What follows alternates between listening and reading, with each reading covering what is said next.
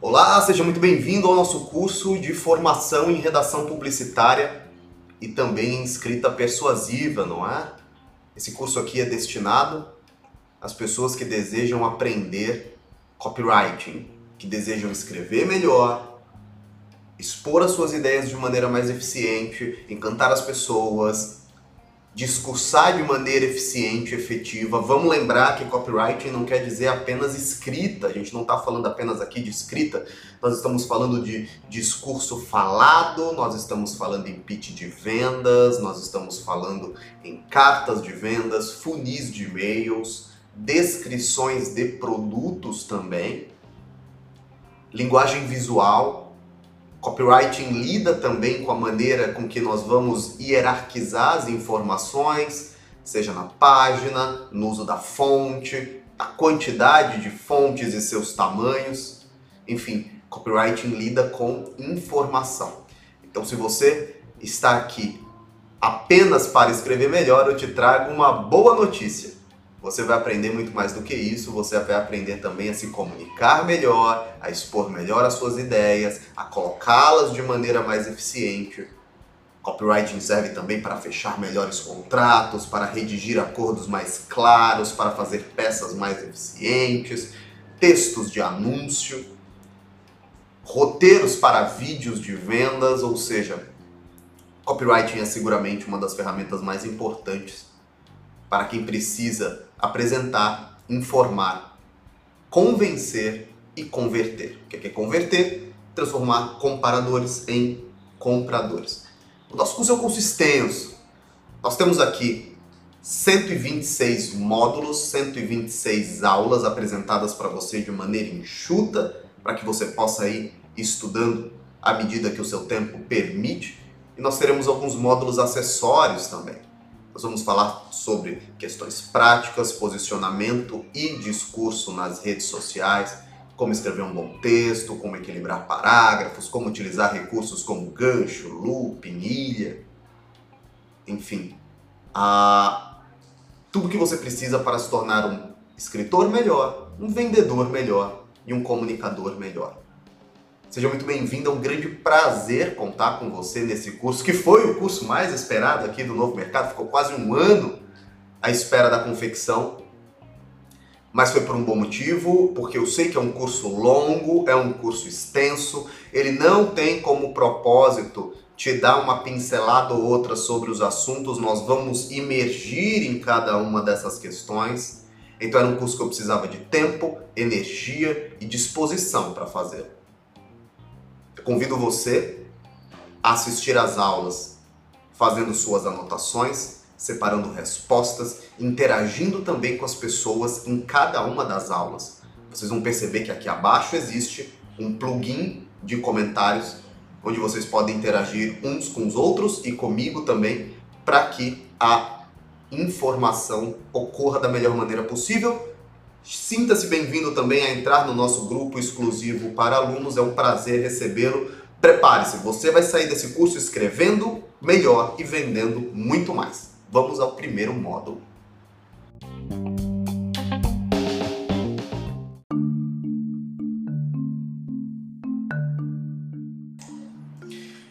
Vamos começar aqui com o nosso módulo 1, que é o surgimento do discurso persuasivo. Quando é que as pessoas começaram efetivamente a perceberem que existiam formas e mecanismos de linguagem e de escrita que tornavam mais fáceis as exposições de ideias e o convencimento das pessoas? Lá atrás, há muito tempo atrás, antes das pessoas perceberem que a linguagem ela é um correspondente real de troca de informação entre pessoas, que a linguagem é muito parecida com a arquitetura, ou com a matemática, ou com, ou com a engenharia. Existem boas e más construções. E as boas construções valem mais e surgem e, e, e, e legam funções melhores. No discurso é a mesma coisa.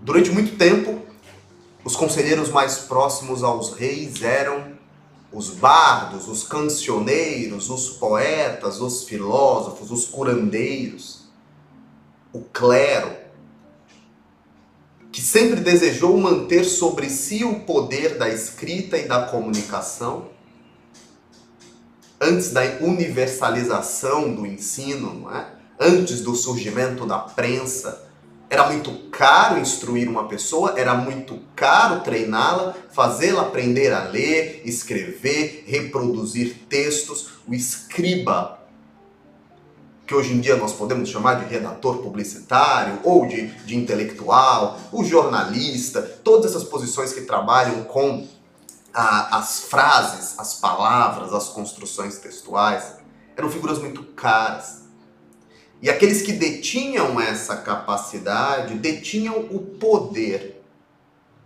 Por que o poder? Porque através da leitura você tinha contato com a universalidade do conhecimento humano. Roger Scruton diz que se você não lê, se você está preso à televisão, se você está preso ao tempo presente, se você não conhece a sua história, é como se você, se o passado para você fosse uma imensa escuridão. Então, de alguma forma, você está preso a uma ditadura sofrível que é viver no tempo presente. Pensa nisso. Então, o primeiro ponto que você tem que entender é o seguinte: escrever bem serve para muitas outras utilidades que não só apenas o copywriting, a venda, a exposição, o encantamento, a construção de uma carta de vendas ou de um funil de e-mail. Copywriting não é só para marqueteiro, para comunicador, para quem trabalha com marketing de conteúdo. Escrever bem te faz ler melhor. E ler melhor te faz absorver mais informação por uma quantidade menor de tempo. Ou seja, literalmente você aprende mais rápido e aprende melhor. Você consegue falar de maneira mais clara. Você consegue expor as suas ideias de forma mais interessante. Você consegue atingir os seus objetivos. Por falar melhor, você consegue descrever de forma mais eficiente o cenário que está ao seu redor. Você consegue chamar a atenção das pessoas, você consegue mostrar para elas as suas vantagens e você consegue tornar, seja para si, para o seu próprio negócio ou para o de outras pessoas, os seus produtos, as suas ofertas, os seus serviços mais inteligíveis, ou seja, rapidamente as, as pessoas conseguem perceber o que você oferece, a que preço você oferece, mas o principal, que vantagens você oferece. Não vamos esquecer que hoje cada consumidor ele está exposto a cerca de 8 mil estímulos de compra todos os dias. Você abre o seu Facebook e o que você vê são anúncios. E você instala o Adblock, esses anúncios são cortados. Quando você entra no celular, o que você encontra? Mais anúncios. Então, qualquer maneira, você sai na rua e vê um monte de propagandas, outdoors, propagandas nos relógios. Você liga o rádio, mais propaganda. Você você vai ao cinema, propaganda, entra ao shopping, propaganda. Qualquer maneira que o nosso cérebro se protege disso, nos blindando. Eu tenho certeza que antes dessa aula você deve ter estado na sua rede social preferida, seja ela Facebook, Instagram, LinkedIn. Provavelmente ali você viu muita propaganda. Antes disso, você pode ter entrado no site da UOL, do Globo, do Terra, para quem ainda entra no Terra, né? Enfim, lá foram impressos mais algumas dezenas de banners, mais propaganda. Me diga cinco propagandas que você viu hoje, se você lembra delas. Quantas propagandas você não viu na televisão? Quantas propagandas você não viu no YouTube? O fato é, quanto maior é o número de impressões de propaganda, quanto maior é o volume de estímulos de compra, mais o nosso cérebro nos bloqueia. Então, se alguém for utilitarista o bastante perguntar por que, que você quer escrever, por que você quer escrever melhor, comunicar melhor? Você não é professor de português, você não é um, você não é um escritor, você é um vendedor, você é um comerciante, você é um advogado, você é um dentista, você é um, você é um representante comercial. Você vende roupa. A resposta que você deve dar para essa pessoa, e primeiramente, a resposta que você deve dar para si mesmo é a seguinte: desejo escrever melhor. Porque cada vez mais as pessoas vão dar atenção apenas aqueles que produzem conteúdo de verdade, conteúdo genuíno. Caso contrário, você está preso a uma ditadura sofrível que é ter que imprimir centenas de milhares de impressões de anúncio, centenas de milhares de impressões de remarketing, centenas de milhares de impressões de tabula, de outbrain, para que dentro daquele oceano existam alguns cliques. E ainda existe a possibilidade de depois dele ter clicado nele, a sua proposta, o seu site, o seu discurso, o seu vídeo não estejam claros. Copywriting é a ferramenta e o melhor custo-benefício dentro da estrutura do marketing de conteúdo para que você abaixe o valor para conversão de cliente, abaixe o custo por impressão, abaixe o custo por clique, abaixe o custo por impressão através de um texto atraente, atrativo e que funciona. A origem do discurso persuasivo, ela surge quando o homem percebe que, se comunicando bem, ele chega a determinados objetivos. Se são objetivos de poder, objetivos de conquista, objetivos de influência, ob objetivos de manutenção daquela ordem vigente, ou, no nosso caso, majoritariamente, vendas, resultado, encantamento, atração da atenção, enfim, independentemente do seu objetivo, escrever melhor e se comunicar melhor vai fazer você atingi-lo com mais eficácia, desprendendo menos energia e o principal, de maneira mais elegante, sem ser vulgar, sem é, estressar o seu lead com um tsunami de anúncios que muitas vezes não fazem sentido. A origem vem da necessidade e a necessidade nunca foi tão grande quanto agora.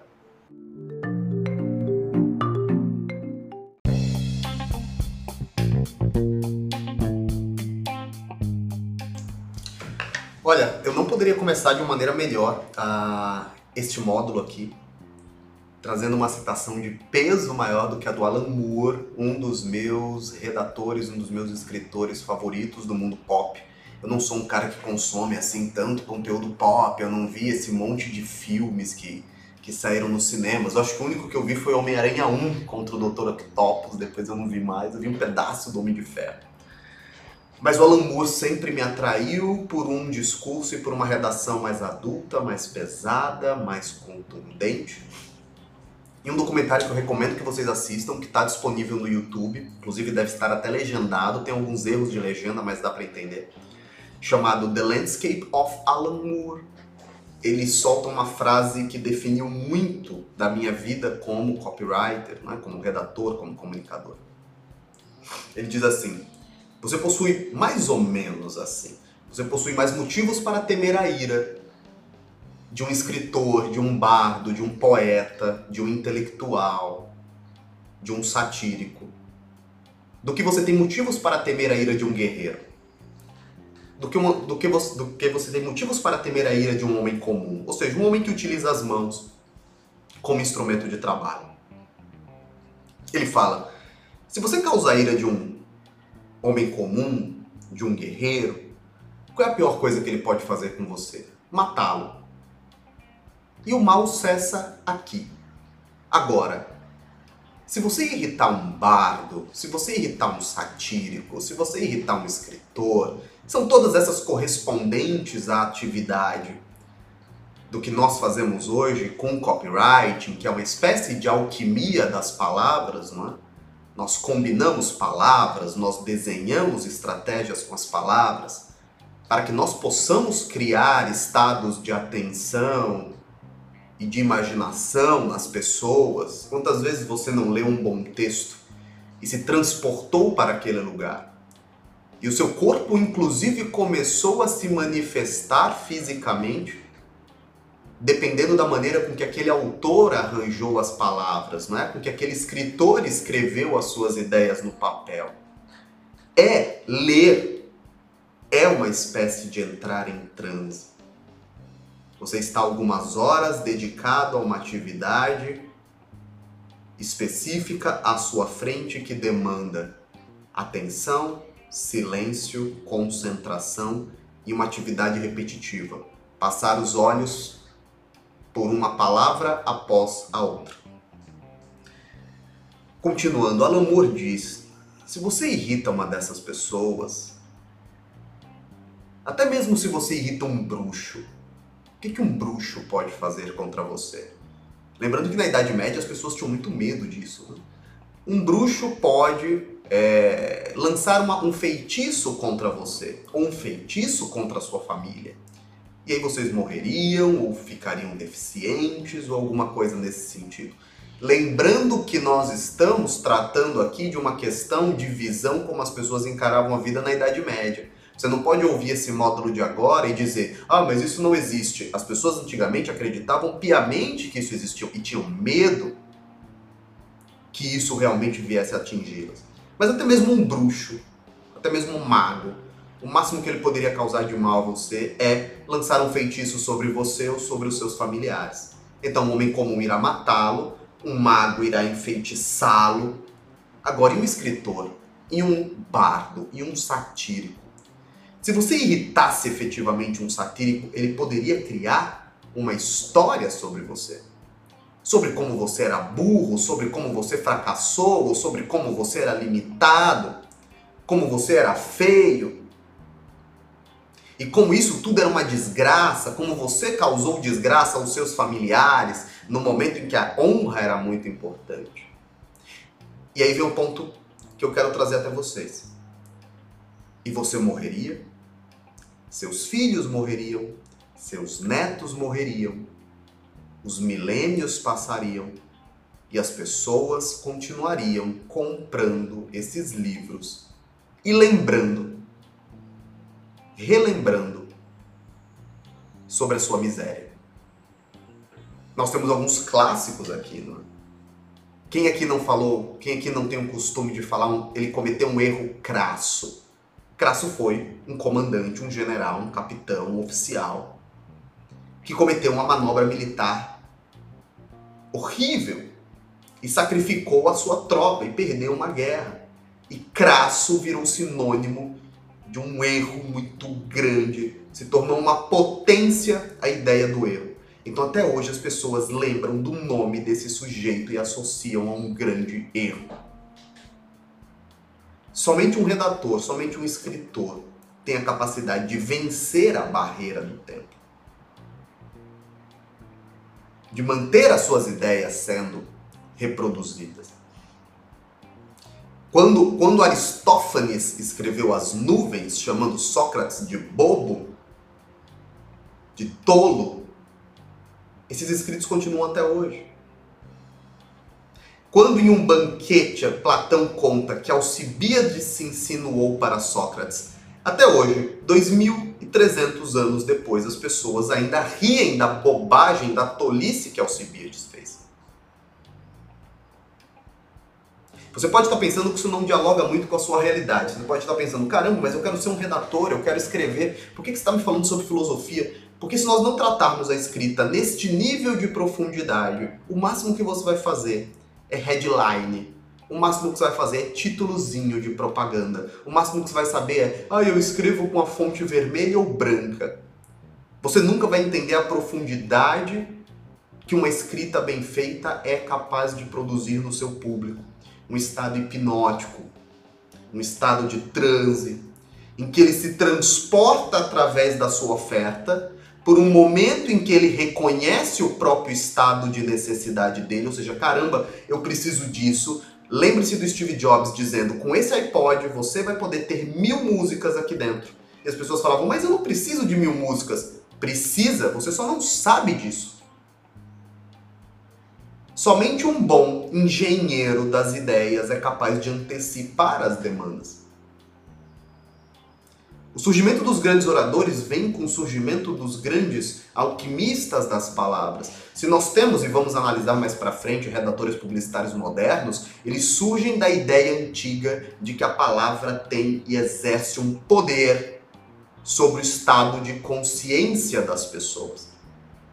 Justamente no momento em que elas estão mais suscetíveis a isso, sentadas, quietas, concentradas e sugestionáveis um livro aberto, uma página de vendas aberta, um texto numa rede social aberta, se bem feito, esse texto é capaz de produzir Sujeição, sugestionamento, abertura a, convite a conhecer a sua ideia, sua proposta, o que você faz, o que você vende, o que você oferece, a que preço e como isso pode mudar a vida da pessoa. O surgimento dos grandes oradores ocorre quando o ser humano percebe que palavras promovem ação.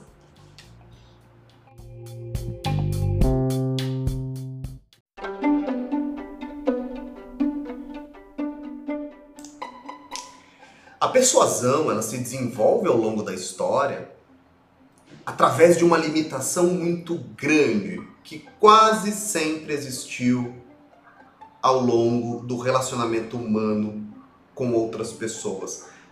Produzir livros, produzir escritas, escrever, produzir, reproduzir, multiplicar instrumentos, livros, é, é, é, é pergaminhos, ah, cartas, era algo muito caro.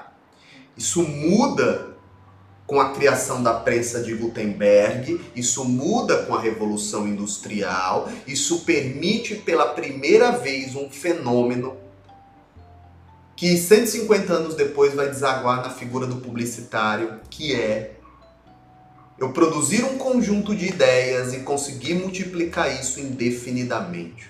Então Gutenberg usa sua prensa para criar diversos e diversos, diversos exemplares da Bíblia, sem que fosse necessário colocar uma sala cheia de copistas para que eles pudessem ficar reproduzindo aqueles escritos. Simplesmente você criava um guia, uma peça guia e essa peça cuspia página sobre página muito rapidamente. A persuasão ela evolui à medida que os instrumentos de multiplicação acontecem. Então, se você é capaz de criar uma boa oferta, se você é capaz de criar uma boa história, se você é capaz de criar um bom gancho, à medida que isso ocorre, a criação da imprensa, a criação da mídia, a criação da publicidade, à, à medida que isso acontece, vocês vão perceber que nos, nos, nos, módulos anteriores eu falei sobre alquimista, escriba, mago, sátiro, bardo, todos esses sujeitos vão perdendo poder diante do surgimento de um novo instituto comunicador. Antes mesmo de ser marqueteiro, ele é o comunicador, ele é o propagandista. É aquela pessoa que entende a engenharia das palavras como elas aconteciam antigamente. Só que pela primeira vez após a Revolução Industrial, ele percebe uma outra força da natureza ele fala: olha, então as pessoas começam a perceber que elas não estão utilizando as palavras apenas para manter as pessoas indo à igreja, ou manter as pessoas temente a um rei, ou mantendo as pessoas temente a um feudo, ou mantendo as pessoas apoiando determinado grupo político. O cara percebe: ei, agora que existem indústrias, agora que existem empresas fortes, grandes o suficiente para produzir em alta escala eles precisam de pessoas que escrevem para convencer outras pessoas de que elas precisam desse bem. Com o surgimento da Revolução Industrial, os primeiros bens que se tornaram universalizados foram bens de primeiríssima necessidade: sapatos, roupas, cestos, utensílios como facas, pás, panelas. Até o início do século passado, 50% do testamento das pessoas ainda era de roupas. As pessoas ao morrerem, elas deixavam suas roupas para os outros. Tamanha era a escassez desse instrumento. Era muito comum que você estivesse usando a mesma roupa que o seu pai usou a vida inteira. Porque uma roupa era muito cara, porque ela era feita à mão. Sapatos, um só a vida inteira. Mas à medida que a evolução continua, começam a surgir bens que não são de primeiríssima necessidade. Determinado tipo de comida enlatada, determinado tipo de maquiagem, ou um objeto que prometia retirar o mau cheiro do seu banheiro, ou determinado tipo de produto para o seu cabelo. Então as pessoas elas ganhavam determinadas unidades de dinheiro. Parte delas era para comer e sobreviver. Agora, que cigarro eu vou comprar? Que cerveja eu vou tomar? Como é que eu vou fazer a minha barba? Esses elementos eles esbarram pela primeira vez em alguma coisa que não existia até então, a possibilidade de escolha.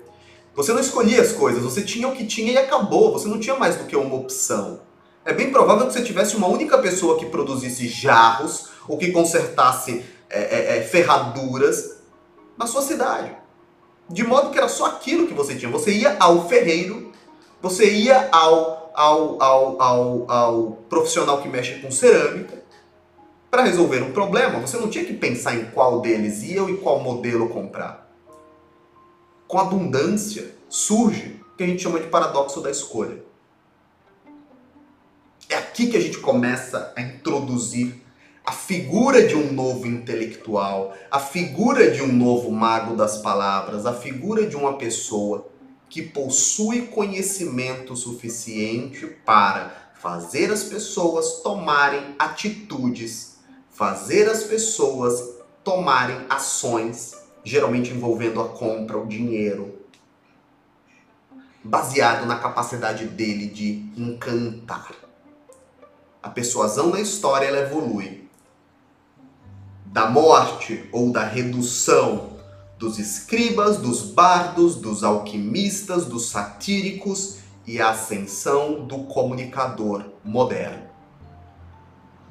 Que originaria campanhas magníficas, histórias fantásticas, a indústria do cinema, como também episódios como Goebbels, o nazismo e pessoas sendo direcionadas a acreditarem que aquilo de alguma forma era bom.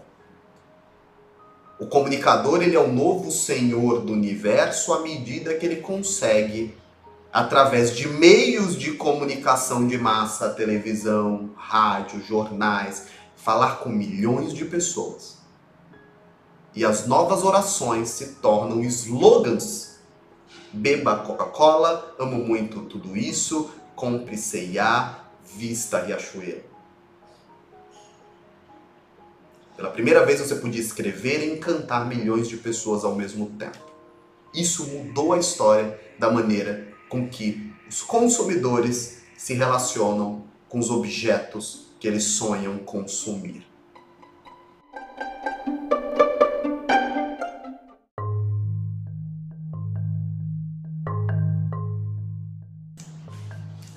A escrita persuasiva moderna ela é caracterizada por uma maneira diferente de encaixar as ideias, não é?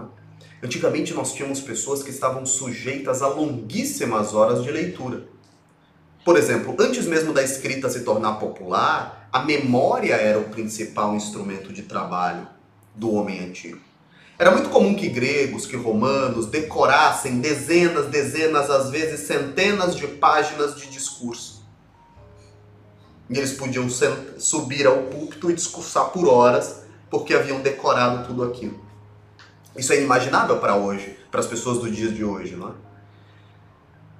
Da mesma forma, quando a escrita surgiu e a memória atrofiou, até os anos 70, 80, até antes do surgimento da internet, nós ainda tínhamos pessoas que estavam dispostas a ler demais.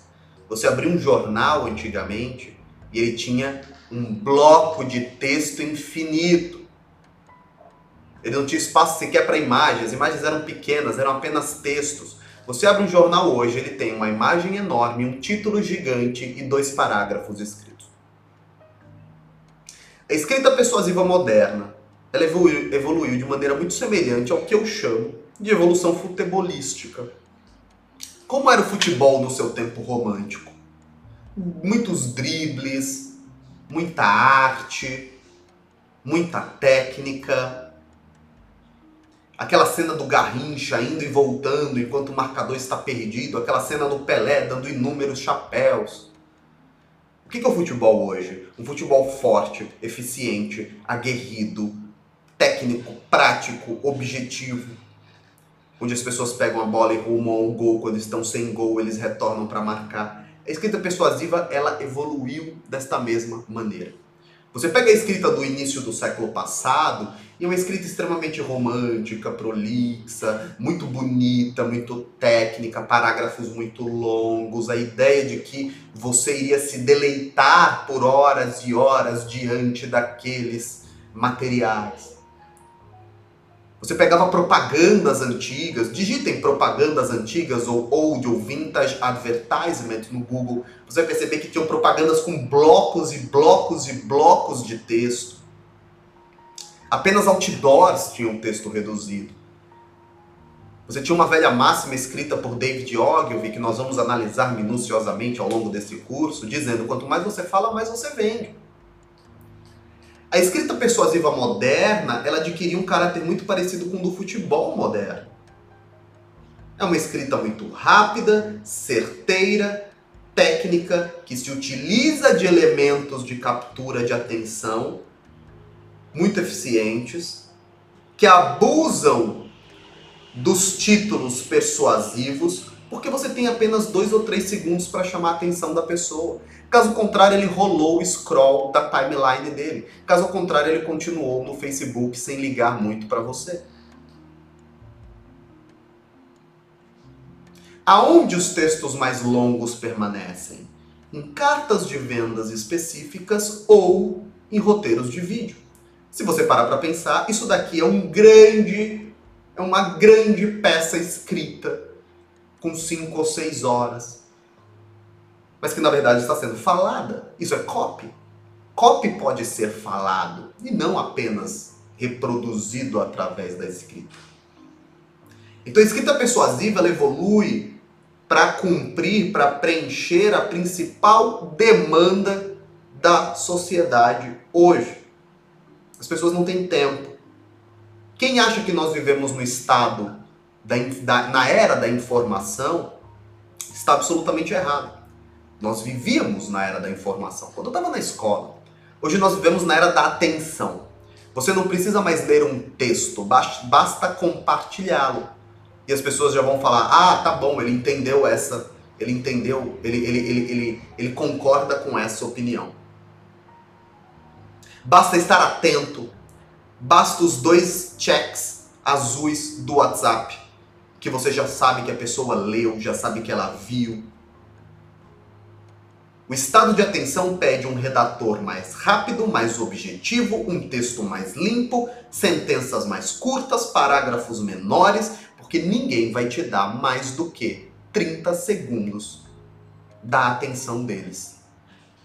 Porque existe uma fila enorme de comunicadores, redatores, empresas, marqueteiros, anunciantes pedindo os mesmos 30 segundos da sua atenção.